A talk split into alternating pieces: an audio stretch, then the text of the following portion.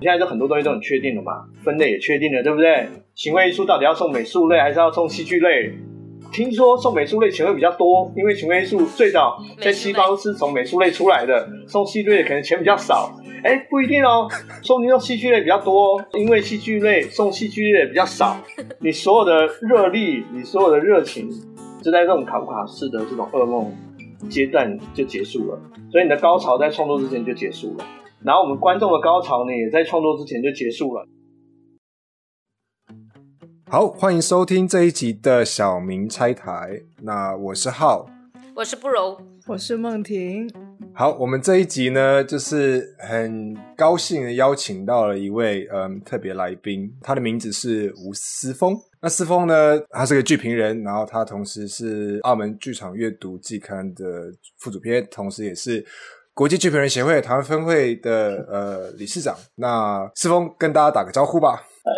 大家好，大家，很高兴来上这个节目。好，今天要来拆台是吧？我跟四峰的这个认识渊源，其实就是回到小弟我大学的时候，然后约他，同时是一个剧评嘛。那那个时候我也还是个学生，就是一个做戏的学生。那我们常常会有一些互动，就是哎，我请他来帮我看看东西啊，给一点意见啊。所以我的表演启蒙时代的这个引路人这样子哈，可能也是也是不为过啦。就是我还记得很深刻，就是因为他常常有一些是犀利的针砭时事跟非常客观的分析关于这个表演的部分。对，那所以每次我演完之后都不吝啬的去请教他的意见，对，然后他也是很非常诚实的跟我说，然后跟我说完之后呢，就我就三天睡不着觉，吃不下饭，但是呢，这个呢还是很有用。然后后来你就去英国了嘛，哦，是这个原因啦，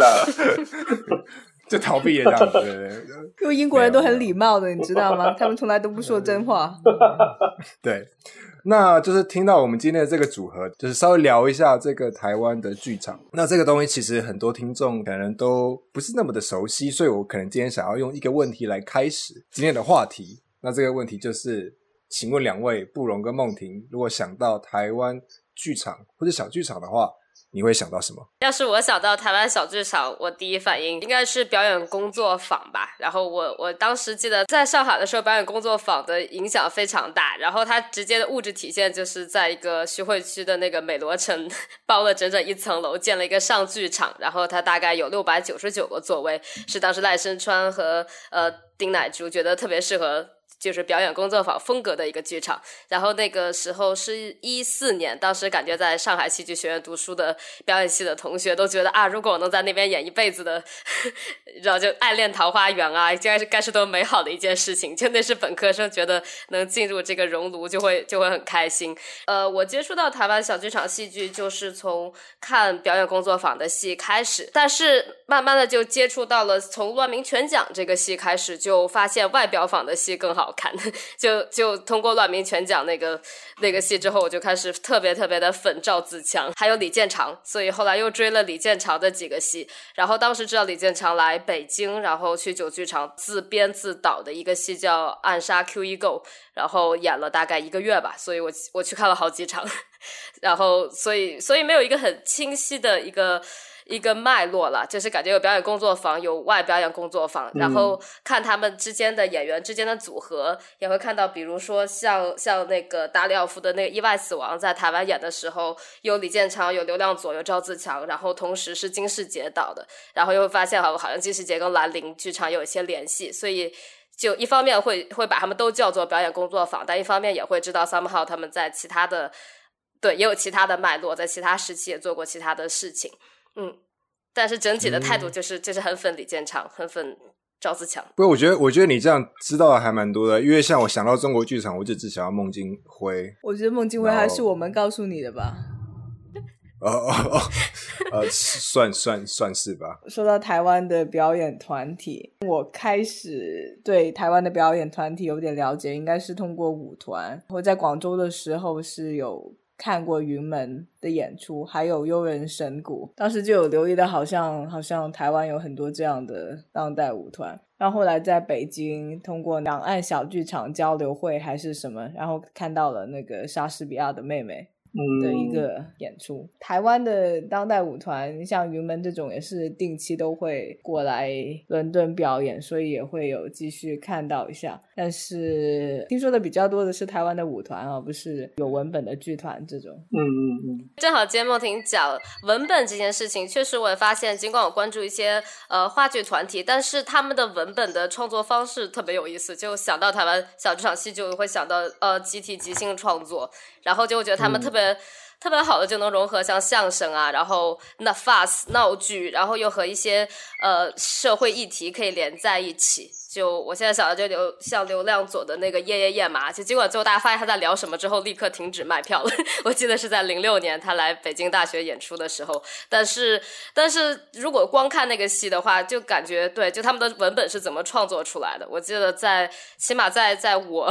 在大学喜欢排话剧的时候，就是这个集体创作，呃，然后集体即兴创作法是一个在在大陆作为替代某种斯坦尼斯拉夫斯基体系的一个一个新的创作方式。所以会在大学剧社里面提到的次数很多，大家经常会反复的去看一个戏，然后想他们的文本是怎么集体创作出来的。那我觉得这个问题可能就要回到思峰这边，我想要问的就是说，如果是这样子，我是不是可以请思峰稍微谈一下一些思峰所了解的集体创作的这个东西是蛮有趣的啦。讲台湾的小剧场的话，呃，很简单来说，它就是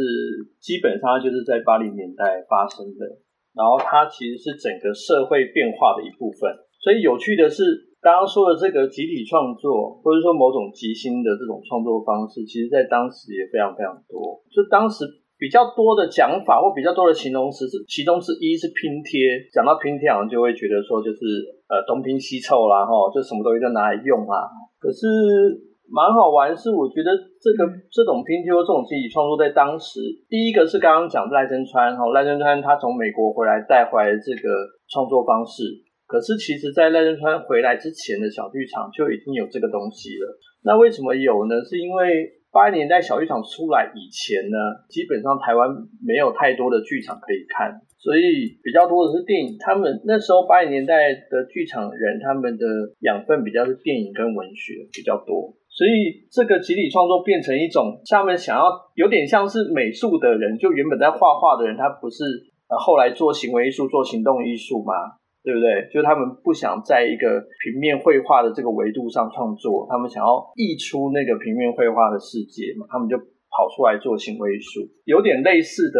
状况。这剧场呢，他做这个集体创作，其实某种程度，我觉得是他透过剧场这个形式，他想要找寻他要如何在剧场里面表达他要说的话。所以他是有他的当时的一个社会意义、文化意义，那不只只是一个戏剧上的手法而已。所以刚刚讲这个集体创作，从赖赖声川回来，所以赖声川。他只是其中之一，在当时的情境里面，比他更早开始的台湾小剧场已经弥漫了这种。大家共同创作的气氛，然后用一种即兴，用一种很多的不断的尝试，想要把台词啦、文字啦，把它变成一个表演的话呢，如果不是只想用说的而已呢，我要我要想我要怎么表演的时候，他就必须要用这种方式来做，因为前面是没有参照的。我刚刚讲他们他们的养分基本上比较来自电影跟文学，不是来自剧场，所以换句话说，也就是说前面他们其实没有太多剧场的作品可以参照。还有就是，我觉得那时候剧场。其中一部分比较是年轻人想要表达，他想要自主表达的一个媒介，不是只是一个艺术上的类型而已。那这样的话，是不是可以这样的排练形式，或是这样的创作方法，是以演员为主体去做发展的？因为这个东西其实就就会跟我们所谓想象的排练，就是包含刚刚。可能不容说的，就是哦，你有一个文本，然后一个导演，我们来拍，这样的思维可能会不一样。按照思峰说的，这听起来好像是说，OK，我们有先有这群人，嗯，然后我们一看这群人能够工作出个什么东西来，这样子的一个概念，比较像是这样子。对，他比较不是说我先拿了一个什么剧本来，然后大家来分配角色来做，当然也有那种也有那种情况，或者是即便拿了西方剧本来。他们也会把它用不同的方式改编，哦，去解构，去再解构它，就是会用不一样的方式去处理它，也不会用原本的方式处理。台湾的表演者、创作者，他们似乎是能够从自己的文化或者说自己的根源上面去寻找一些。素材或者说创作的灵感，而不完全是直接照搬西方的已经，比如说已经写出来的剧本啊，或者说已经嗯已经一些成为套路化的东西。然后你刚刚也提到说，在小剧场运动之初，那些创作者他们即使是排演一个剧本，他们也会进行一些本土化的改编。有一些自己的特色的编排在里面，我觉得这个就蛮有趣的。然后我不知道这算不算是一种有意识的去殖民化的尝试。嗯，我也不确定是不是可以说是一个去殖民化，但是至少我觉得他们试着用，就即便是有台词的，他也很重视我要怎么表演这个台词，我要怎么表现这句台词，可能用一种身体姿态。啊，可能用一种语气之类的来表演这句台词，就不会一种用一种死板的方式讲的能讲出来。所以至少是大家从这种集体创作，刚刚讲的某种拼贴的方式，至少让自己不要不要失语，然后再找寻一种表达的方式。我觉得比较广义来说，他他先是要找一个表达的方式。当然，你说有一些他可能对于。呃，对于历史的认识，对于政治的认识，他比较清楚的人，他可能会直接把它扣到，就是那我要怎么去殖民，对不对？甚至去帝国，对不对？反资本，当然都交杂在里面。提到台湾小剧场戏剧，我觉得就不得不提《暗恋桃花源》，尽管很俗啊，但是 这个戏在在大陆地区就演过几百几千场，就确实是影响很深。然后我查了一下，这个戏是一九八六年首演的，所以就仅仅是从一个好奇的角度。再想问一下，这个戏在八十年代在台湾创作出来的时候，大概是一个什么样的氛围？这个演出当然是一个经典啊，那更不要说它这个剧里面其实有一种，其实有一种时代的气氛在。二三十岁的年轻人都不一定能够马上理解，甚至包括像我这样的年纪都不一定能够马上理解的一种时代氛围。所以我会觉得，就是说这样的作品出来，当然有它特定的一个时代意义的。可是，在一个更大的、更全面的小剧场的台湾小剧场怎么发生的这个理解上，《暗恋桃花源》是其中之一，而且它其实是比较后来的东西，它其实比较后来出现的。因为最早八零年代的小剧场，简单来说，就是那时候政府部门是不太没有像今天这样，台湾有很多的译文补助去支持它的。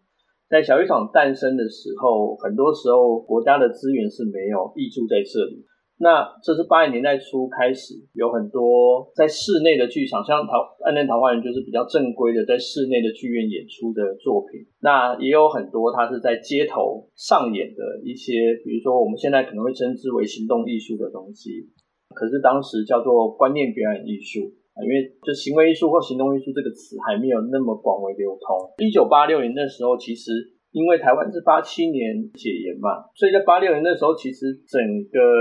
政府的体制啦、社会的体制已经慢慢开始松动了。也就是说，原本的既有的解严之前的这个政治体制是比较集中的嘛，比较垄断的一种政治形态嘛。那当他要解严的时候，也就是说社会准备要松绑的时候，其实这个政权他已经准备要，他必须要进行新一波的移转。也就是说，那我原本这个集中的政治力量，我不可能完全解掉，不可能完全放掉，我必须要用一种更多元的方式去管理台湾。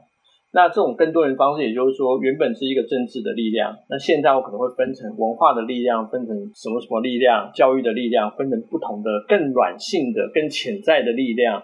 然后它要更多元的管道去治理台湾。比较现代的文化体制，它就慢慢的在这个阶段，其实慢慢的要出来了。所以，安南台湾语也可以说，它是在一个更现代的文化体制准备要生成的转捩点的时候，这个戏也也出来了。所以它其实还蛮第一个，它的戏当然有它特定的时代意义。你看它是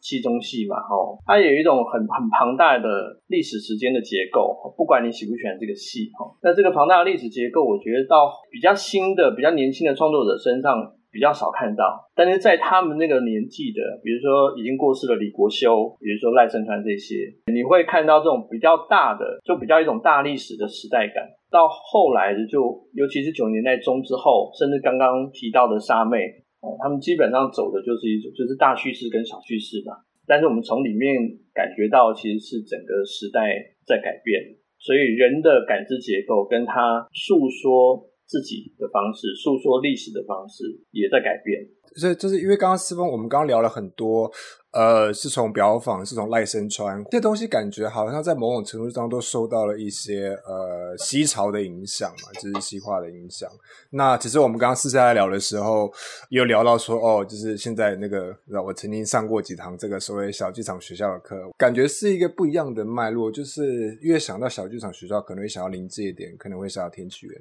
感觉上是一个不太一样的脉络。我想要请思峰聊一下，就是这个东西发展跟一些故事这样。的确，就是说。台湾的八零年代的小剧场，它有几种讲法，主要是两种讲法。那一种讲法就是刚刚提到的，从兰陵剧坊开始，包括金世杰啦，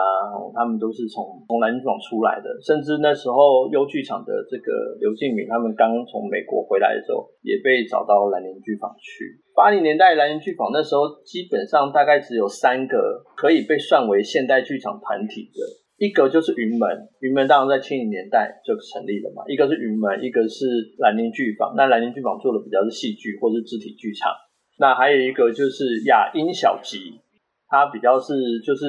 可能是某种改良京剧，有一点点现代化的这个京剧的的这个团体。主要是这三个而已。在另外一边的小剧场，它就是比较你感觉它比较有一种抗议精神，或比较有一种。呃，社会行动的想象的那种小剧场呢，它在八零年代的时候，很多时候是发生在街头的，或者是公共空间的一些表演。比如说，有一个团体他们在地下道做了一个演出，然后有一个有一组人他们在西门町，哦，西门町就是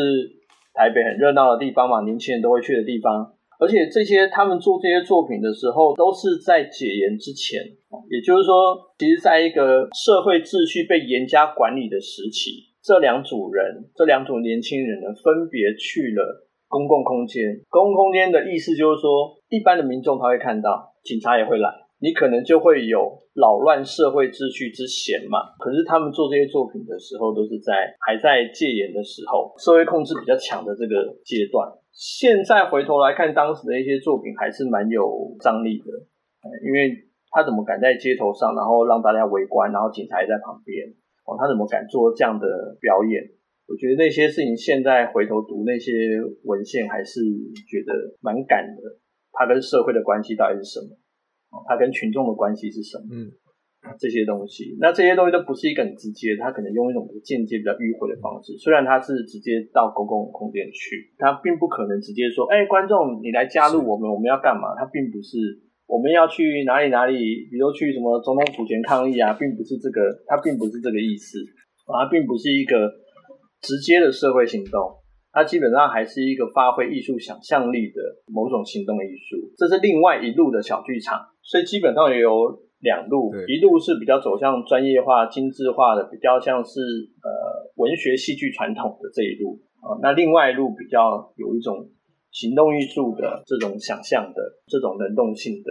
它是要扰乱空间跟群众的这个脉络。那刚刚赖声川比较在所谓的我刚刚讲的前者，比较文学戏剧的之后的走向比较是专业化、精致化的，确实也是如此嘛。这么听下来，是不是可以说八零年代是一个还虽然政治高压，但是在艺术创作上，因为没有什么没有什么规范，也不怎么受监管。然后也没有太多的前人的这些例子可以模仿，所以是一个还挺自由野生生长的状态。他们就自由的从各个不同的媒介，像电影啊、文学啊取材。然后是不是可以这么理解说，在八零年代，戏剧或者说呃表演是一个还挺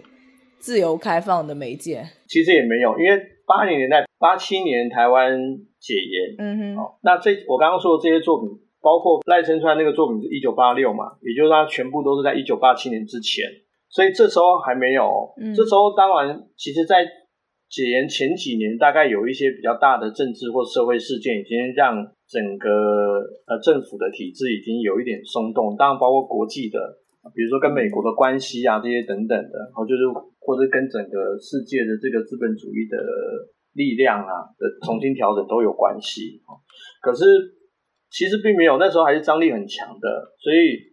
所以那时候呃，比如说武道圈，其实在八零年代末九零年代初呢，武道圈呢有就是说有一些编舞家们做了跟二二八和白色恐怖有关的题材，可是，在八零年代末九零年代初做这个题材的时候，他不太可能在节目单上写说他要他要做一个白色恐怖的题材或二二八的题材，是不太可能的，因为才刚解严，人民还在那种白色恐怖时期的那种恐惧的哦被制约的这种这种精神状态里面，就是审查并没有在八七年就一起结束，好像还好像晚了一两年，审查制度才结束，所以基本上那时候演出还是呃警察就会在旁边的，好，包括那时候其实台湾的两厅院哦，就国家戏剧院、国家音乐厅这些也是在八七年。开始营运的都晚于小剧场诞生的时期啊，所以小剧场发生以前呢，其实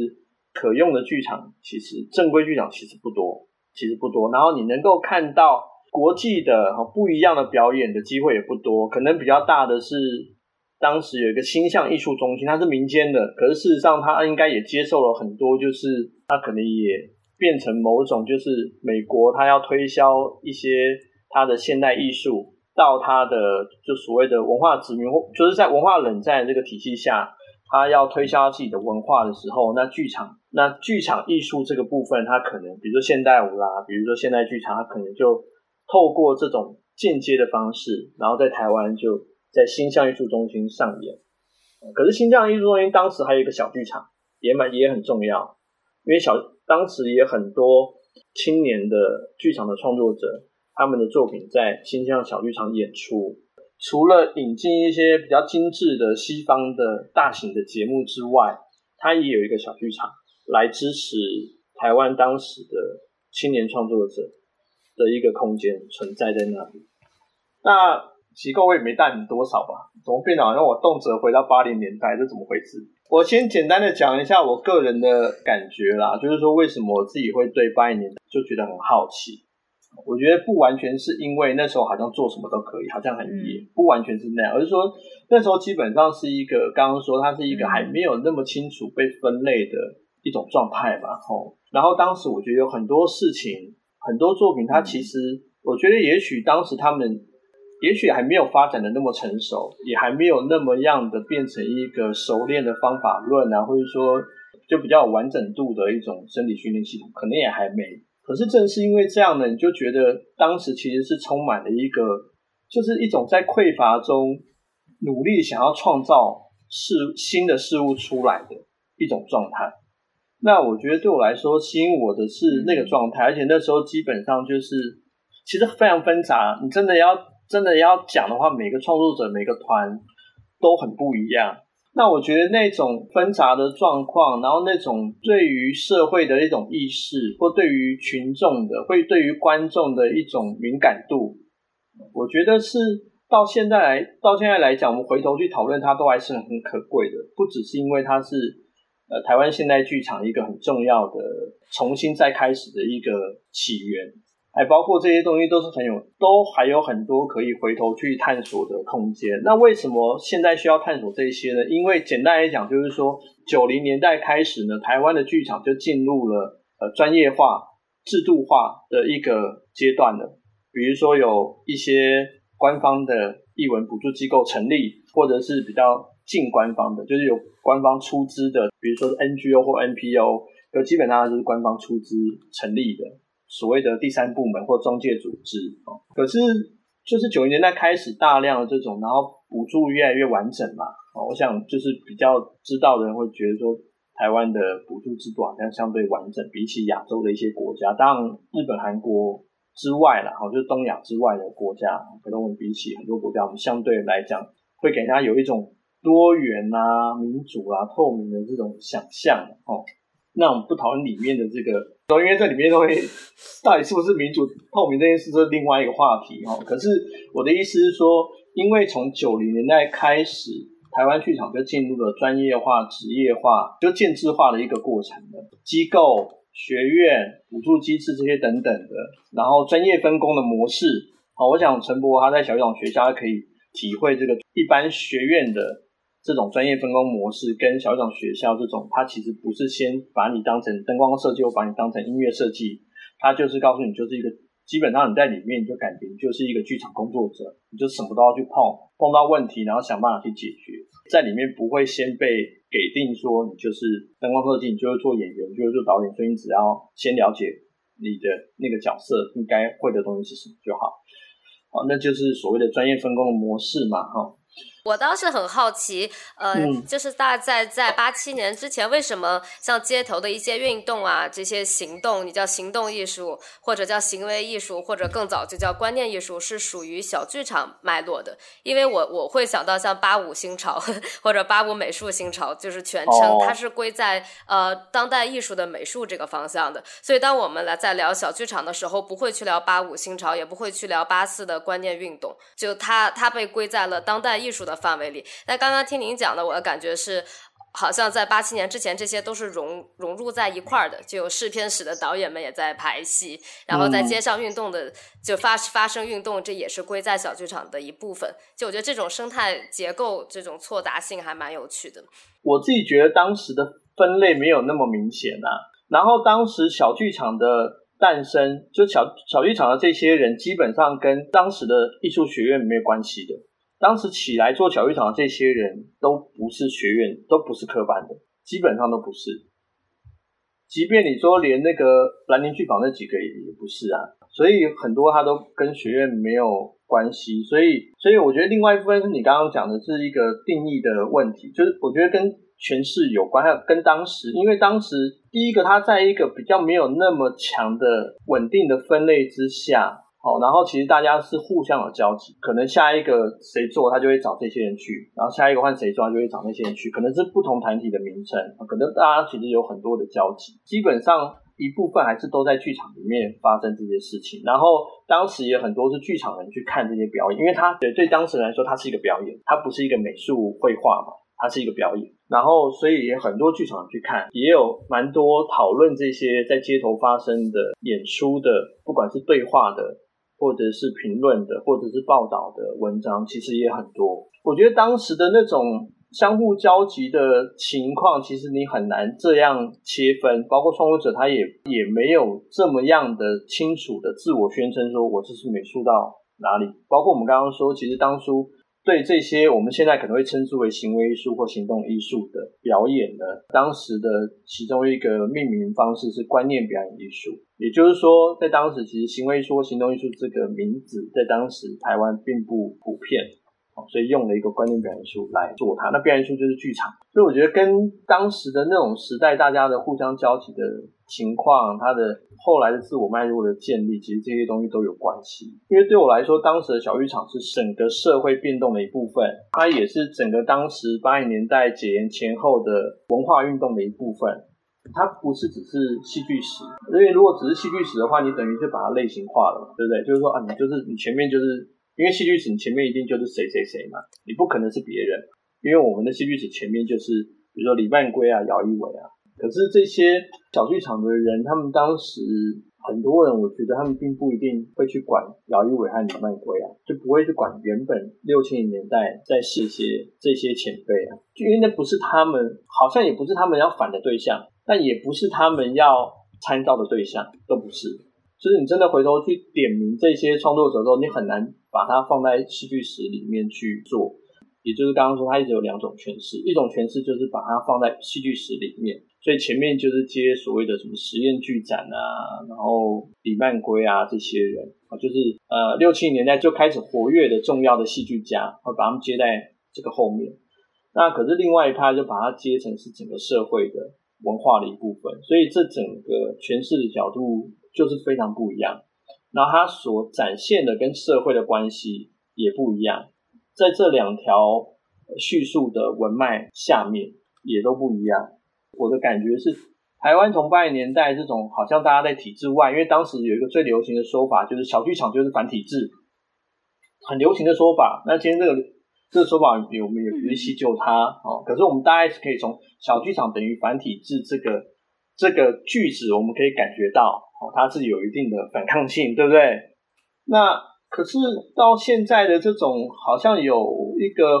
很完整的补助机制，或者是说好像有一种形式上很完整，但是实际上又不然的这种生态呢？你会觉得我们是不是？因为你真的回头来想，才三十年呢，八零年到现在才三十年呢，啊，要四十年了啦。就是其实这个时间非常非常短，以一个艺术发展来讲，非常非常短。所以有时候我也不太知道到底四十年怎么跳过来的。然后我们也没有对过去四十年的发展有一个比较完整的重新的认识，所以在这个里面，我就觉得其实有很多东西可以重新讨论，包括当时讨论了很多语言的问题，比如说刚刚那个浩讲到的这个填曲很重要，就是他的语言跟他的表演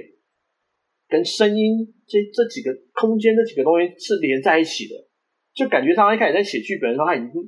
这几个元素是凑在一起写的啊。这也不是我们后来啦。如果照我们后来这种分工的方式，你其实不用管声，因为这叫音乐设计啊，你也不用管。那就是他很重视那个一个文字，他要在剧场里面出现的时候，他要怎么出现？因为一定要能表演这个字嘛，不管你用什么方式表演，它都是一种表演啊。然后这个字出来的声音是什么？会影响什么？会影响观众怎么接受？他怎么决定是这个字而不是那个字？语言的东西啦，包括刚刚讲的身体训练的东西，因为当时也有一种讲法是说，就是说从八零年代就开始在剧场里面通过表演训练、身体训练，然后变成一个表演者。当时他们可能会称呼自己称为，比如说称为身体工作者、身体表演者或表演者，但不太会称为演员。换句话说，也就是说演员是后来的专业分工之后的称呼。比如在学院里面，大家都说在学院里面就会被称为演员嘛，对不对？你的节目单上不会写你是表演者的，除非你可能是做不一样类型，不是纯粹话剧类型的演出。好，但一般戏剧类型演出，你的就是演员嘛，对不对？可是当时他们就比较会称呼自己是身体工作者、身体表演者。好，你也可以从这个命名去感觉到后面这个潜在的这个名字的戏谱是怎么样演变过来的。那从这个身体训练、身体表演的方式，从呃。刚刚说了，小剧场等于繁体字的这种大家的一般的认知里面，后面显现的是小剧场跟体制的关系，不管是跟政治体制或跟文化体制，啊，各种体制的关系，包括跟艺术机构的关系，跟表演场馆的关系，啊，包括它跟社会的关系，甚至包括它跟社会运动的关系，甚至刚刚我们前面举的例，它跟公共空间的关系。这些等等的，所以这些东西你回头去看，我觉得有很多的一种想象力，有一种在一种傍晚的那种光晕里面摸索创造什么的一种那种感觉。小剧场引发的事件其实非常多，包括裸体表演被禁，然后引发了一些公共论争，包括当现在现在叫文化部嘛，当时叫文建会啊，文化建设委员会，他们开始在九九一年还是九零年开始补助了小剧场团体，就有一个。就他开始有一个钱是扶植剧团的或舞团的，好，那这个也引发了一些争议，好，因为就会有人说，哎，你这个你是做小剧场，你怎么去拿这个补助？啊，你怎么去国家剧院演出这些等等，引发了一系列的这种，就我刚刚说的小剧场跟体制的小剧场跟机构这个关系的论争。但是我们现在都不要把它看成是一种定论，好，甚至不要很简单的想。小剧场等于繁体字，就是他什么钱都不拿，什么补助都不拿。你回头再一读这些文献的时候，我觉得读到的反而是那些很很奇异的。我说的奇异是分歧的歧啊，很奇异的、很纷杂的，感觉到是一种不确定、不确定性。反而是这些东西是蛮有趣的，就是看他们这种透过对谈、透过言说、透过创作，在摸索这些不确定的东西。我觉得这个是最有趣的。现在我们现在就很多东西都很确定了嘛，分类也确定了，对不对？行为艺术到底要送美术类还是要送戏剧类？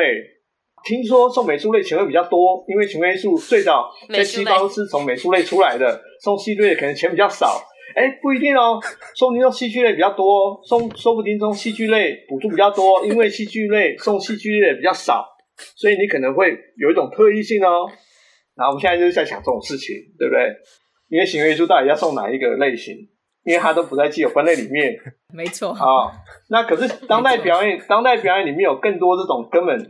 无法分类的东西啊，就他或者它甚至他他基本上就是混淆分类的表演形态啊。那你怎么分？就我们现在是一个太确定的事件，然后你要去公共空间演出，你就是要去发公文嘛，申请嘛，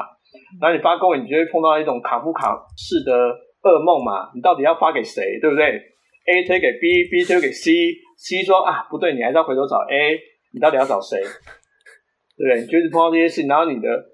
你所有的热力，你所有的热情，就在这种卡夫卡式的这种噩梦阶段就结束了，所以你的高潮在创作之前就结束了。然后我们观众的高潮呢，也在创作之前就结束了，因为文案都 文案都写的很炫，视觉都做的很美，对不对？然后你进剧场看，你广告不太实吧？好像差很多吧？还有现在其实 至少在台湾啦，我觉得你对比当时的那个他们做 D N 的方式哦，我看现在 D N 其实蛮无感的，现在 D N 做的很 D N 做的很美，没有错。可是蛮无感的。可是我觉得当时的文宣有一个很重要是，他从文宣开始，他就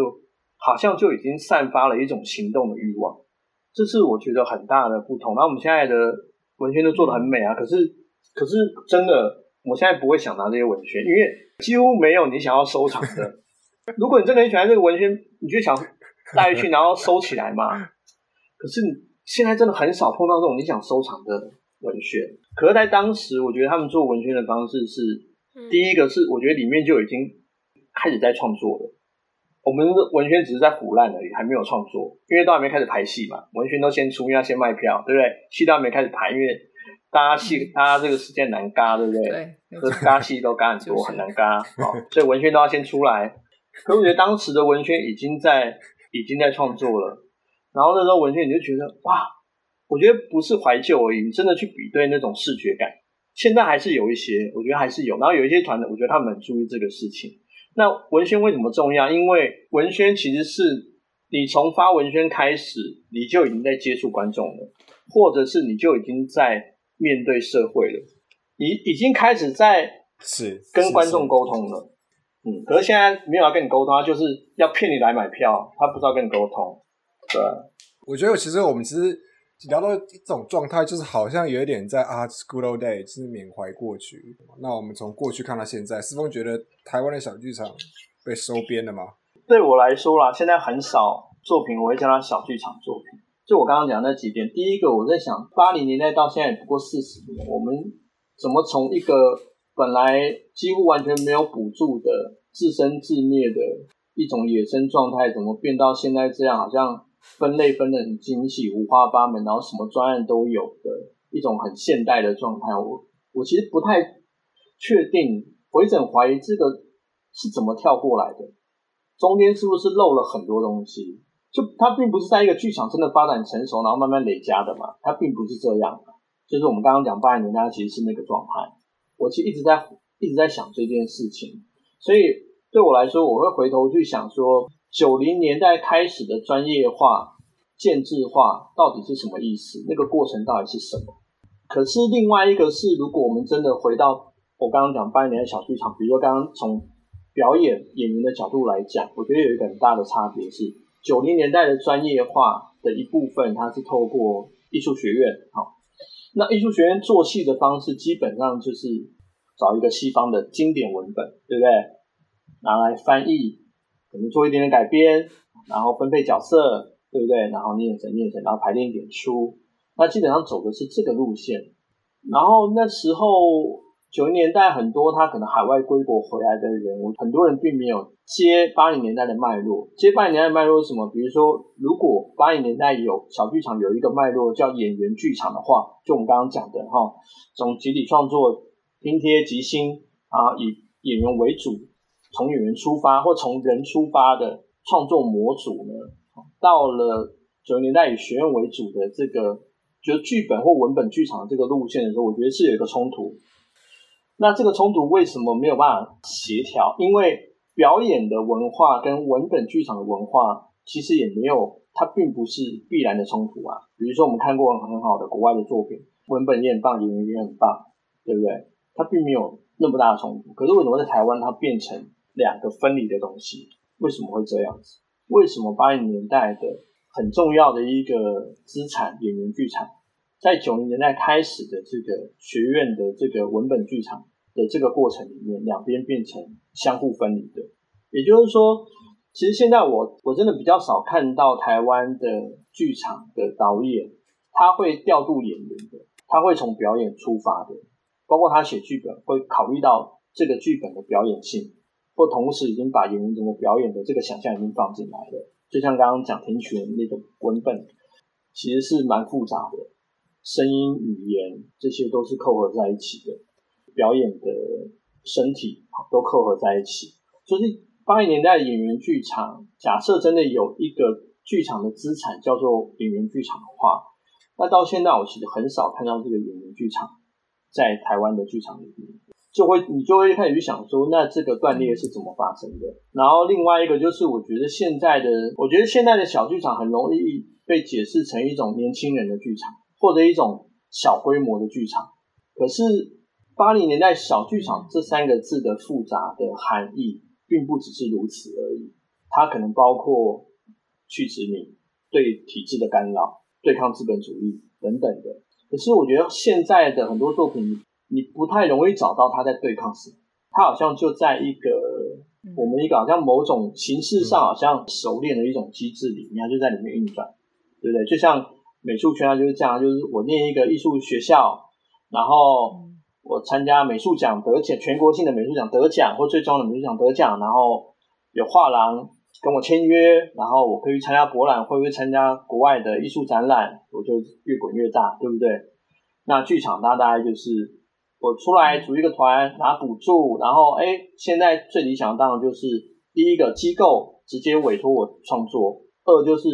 艺术节买我的节目，它都是变相的补助机制啊，它并没有脱离这个范围，并没有，也就它从头到尾好像被包在一个艺术领域里面，它被包在一个温室里面，它不太知道社会是什么，就是你在戏里面你会看到，其实有些时候你感觉到这些创作他。对社会是什么，他不太了解，或从他的作品里面，你通常感觉不到它里面呈现的一种社会的状态是什么，看不到的。可是我们今天讲社会，当然是一个要讲起来是需要另外的时间，它是很复杂的。只是说简单来说，就是我觉得在九零年代的这个专业化的建制过程里面，还有更全面的呃文化体制的建制过程里面呢，剧场原本是一个。还没有那么明确被分类的形态嘛？所以我们刚刚讲八零年代，它也没，它也是一个未分类的状态。好了哈，它到九零年代这种专业化的这个阶段里面，到了之后，它反而被领域化了，被单一领域化了。比如说被领域化为戏剧，比如说被单一领域化为舞蹈，它就被单一领域化了。应该是说，过去的小剧场和现在的一些已经没那么反叛的所谓实验剧场和社会的关系，感觉是之前那一代的小剧场，他们和社会的关系更加紧密，是吧？那我想知道，在那个时代，呃，那样的小剧场，他们。造成了怎样的社会影响呢？他们跟公众建立起了一个怎样的关系？他们有没有直接或间接的推动一些东西，或者不至于说推动一个革命那种程度？但是，呃，我想问，就根据你的了解，当时的小剧场，他们对社会造成了怎么样的影响？对我来说，我觉得当时的小剧场更重要的是提供一种想象力跟创造性。它不一定牵涉到具体的社会改革，当然有一些人，比如说他们会跟政治人物合作，可是我觉得更多的，它是提供一种劳动社会既有结构的一种创造性跟想象力，我觉得那个是更重要的。一开始你们不是提到小剧场学校吗？然后我就一直蛮好奇的，就这个号提过。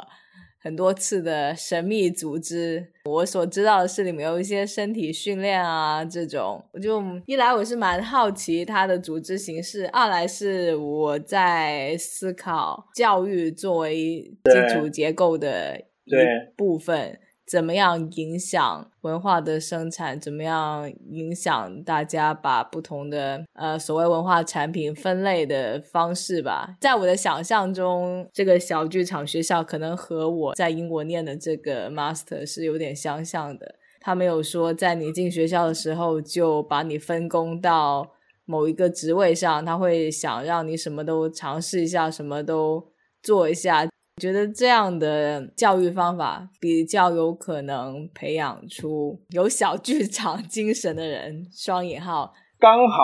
我今天写完了一篇小剧场学校的文章，就是那么刚好。呃，我觉得小剧场学校很难，不容易定义。然后它其实也不是真的不是一个剧场学校，我觉得也不是。比如说他们的校长，也就是以前临界点巨象路的，就是。呃，九零年代前后的一个重要的前卫剧场团体哈，那么校长会说，因为他们后来建立了一个三年制的学习的课程嘛，哈，他们会说，他会说，你们是什么样子进来，你们就什么样子出去。还有他会说，嗯，校长温吉星他会说，我希望我跟你们，就你们叫我校长，这种就是这种名义上的师生关系。他说，我希望三年后就结束。然后之后我们就是平等的，大家都是剧场工作者。他没有说剧场演员，他也没说剧场导演，他只说剧场工作者。剧场工作者五个字就是你不知道他到底是做什么的嘛，对不对？比如说剧场灯光设计，你当然就知道他做灯光设计；剧场演员，你知道他做剧场演员。可剧场工作者就不知道他工作什么啊？对他也会这样说。那我觉得真的难定义他，就是他基本上是一个无目的的学习场所。小小学校里面很多人，他不一定以后要做剧场，他不一定是抱着这个目的去的。有时候他很多人他的身份背景是上班族，他可能就是我要找一个地方，可能可以让他在上班之外有一个他自己觉得他可以发挥的空间，或可以怎么样的空间。他可能以后也不是要做剧场的，他就有点像是下班他要找个地方，可他就来小小学校，因为不可能去戏剧系嘛，对不对？你去戏剧系，你感觉你就是要做一个专业的剧场人嘛？那也没有别的啊，因为小港学校大概是最便宜的啊。对，真的便宜，一学期两千，便宜。然后它的课程长，它是靠学学费，它不是靠学费赚钱。我觉得他们还是会精算成本，因为他要管一个场地嘛。所以他的不赚钱的意思是说，他没有要说我要从学生里面收很多学费，然后我要来请更多人来工作。他并不是这个。而是说，他算的目的是说，我还是要能够自主的负担我的基本成本嘛，对不对？所以相对一下，大家负担的其实就相对都少。有一个这样的空间也很重要的是，因为小剧校的学生他要做呈现，或他以后他可能想自己做一个创作，他要租一个场地，他都可以回来用这个小港学校，包括要排练这边使用上的费用都相对低，嗯，它并没有那么完整的设备。他也没有一个真的很怎么样的技术管理的团队都没有啊，因为他并不是从那个角度出发的，从那个角度出发，可能就要收很多很多的学费，对不对？或要去写很多很多案子来让他很多钱变成一个公司，可他并不是这样子，而是他用一种利润降到最低的这种门槛呢。哎，他好像是一个神奇的地方，可是到底是什么地方，好像大家也搞不清楚。那所以。我觉得他很难很难定义，甚至我这次在问这两个，就是他们分别是就比较早一点的的学员，他们就是说，他们觉得在学的里面，因为他不是他真的不是像一般学院设计，就是说，比如说我剧本分析，我有什么导演专题什么，他不是这样设计的，他基本上都是照着他们那些线上的剧场，让平常的那一圈人，就是谁谁教什么，但我觉得里面教的很重要一点是。可能会有课是讲空间啊，那这空间会让你有一种空间意识。那你说，身为一个表演者，你如果要在台上表演，空间意识不重要重要？你身为创作者，空间意识不重要？重要。还有有些老师他可能会常常问你说，你为什么现在这个表演要做这个动作？为什么你要这样做？你要那样做？就是我觉得他都在刺激一种反身性。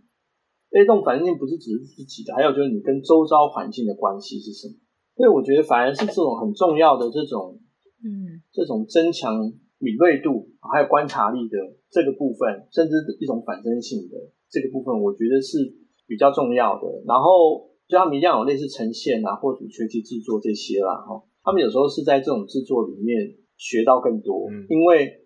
没有人告诉你要怎么做，没有人告诉你灯光怎么设计，可是你就是要去碰这些事情，然后你就碰到事情，当然就可以问，就是可以干嘛。你没有不能问，你还是可以问啊。可是问跟不问的差别在于什么？在于主动或被动。像基本上有一种比如说假设啦哈，假设我们现在做一个创作都要先去找补助，我钱从哪里来，对不对？可在小剧小剧校里面，它这个一届又一届的社群，还有这个，因为他们有经营一个空间，然后这个空间的你需要负担的成本相对对学员来讲要负担成本相对低廉嘛，所以它就变成一个很自然的一个支持系统，你就会去做这些事情。然后，所以有一个他跟我的说法是说，他在小剧场学校做戏之后，他觉得好像没有外面讲的那么难。可是没有外面讲的那么难的这几个字的意思，就是我刚刚讲的意思。因为我们现在讲创作，我要做一个戏，我们一定要先谈送什么单位，要多少钱，谁要写计划书，一定要做这些事。这些条件都满足之后，你才会进入到做戏。可是，在小场学校，就是我要做戏，嗯，有一群人他就会出来。平常不一定很紧密，可是那个地方有一个特殊的质感。它好像是一个无目的的，然后是一个很慢的、无效率的场所。可是这个无跟这个无目的跟无效率都不是负面的意思，而是说你要想的是，那相对于此，我们现在的主流生产线，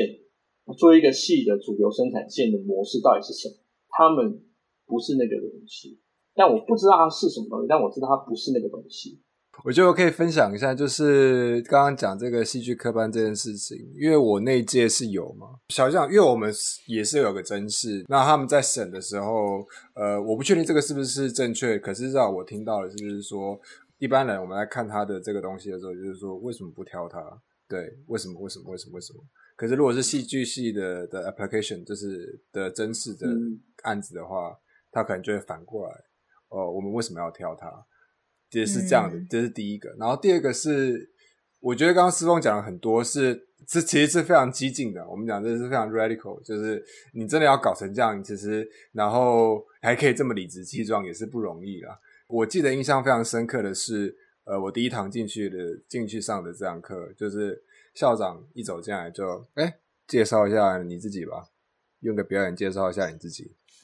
然后所有人都傻掉了。然后我我刚好坐在他旁边。他就说：“你不知道坐我旁边的就要第一个上去吗？” 呃，扑克脸都不笑这样，然后 靠告杯我就上去了，然后就：“呃，也介绍自己要要要演一段这样，然后就你知道很紧张嘛。”他说：“哦，好，随便随便即兴一段这样，演演不到三秒钟。”他就说：“你确定你要这样演下去吗？还是你要换一段呢？” 然后想看他也继续演下去的，人举手。我觉得我是这样说，我自己的经历就是对我来说是，它是一个。呃，很暴力的去撕裂你心里的那个反身性，就是我每次，因为他一堂，他一个礼拜只上一堂课，然后每一次去了之后，就会有一个问题，然后这个问题我就会带着他带给你的那个冲击，每一堂课都是非常强烈的。那这个这个强烈的问题或这个 issue 就可以让你剩下这一周全部都在想这件事情。其实蛮 radical 的，是。但是就是说，它其实并不是一开始就要给你一个确定的什么。它虽然的确不是一个，比如说培养剧场导演的学校，也不是一个培养剧场演员的学校，可是基本上它这些东西，我觉得还是里面还是有一种当时小剧场的气氛在，包括我们刚刚说这种创作的互相支持的方式，就是你会看到里面有一种剧场的文化，就是我们常常在讲做剧场，现在讲做剧场都是在讲做作品，可是我们很少去想。那我们的剧场的文化是什么？那我们剧场的主流文化就是补助的文化。简单来讲，那可是小剧场学校基本上它是一种非主流的。我觉得那个共识性是有些时候也蛮通过仪式来完成的。我记得我印象比较深刻，就是你每次上课开始之前，所有人都要一起拖地板，而且它有一个特别的姿势，就是它有一个拉筋的作用。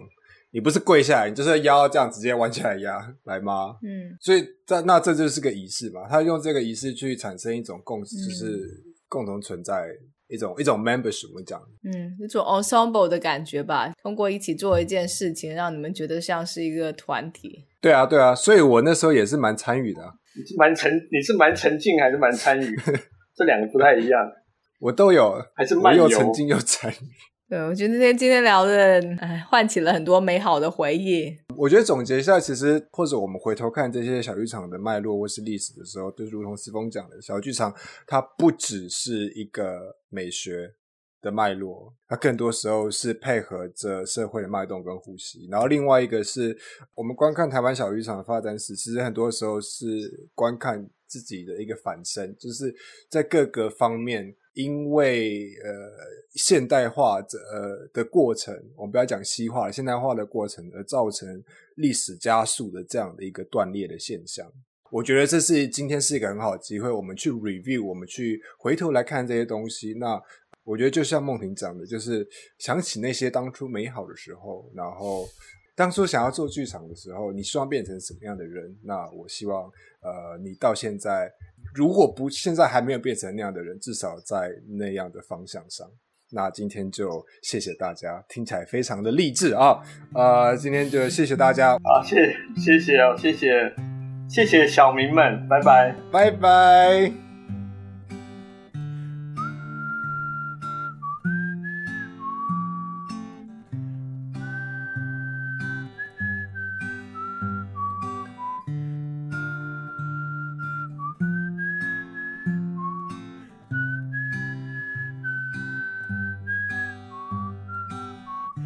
欢迎大家在苹果播客、Spotify、小宇宙等平台上订阅我们的节目，也欢迎推荐给你的朋友们。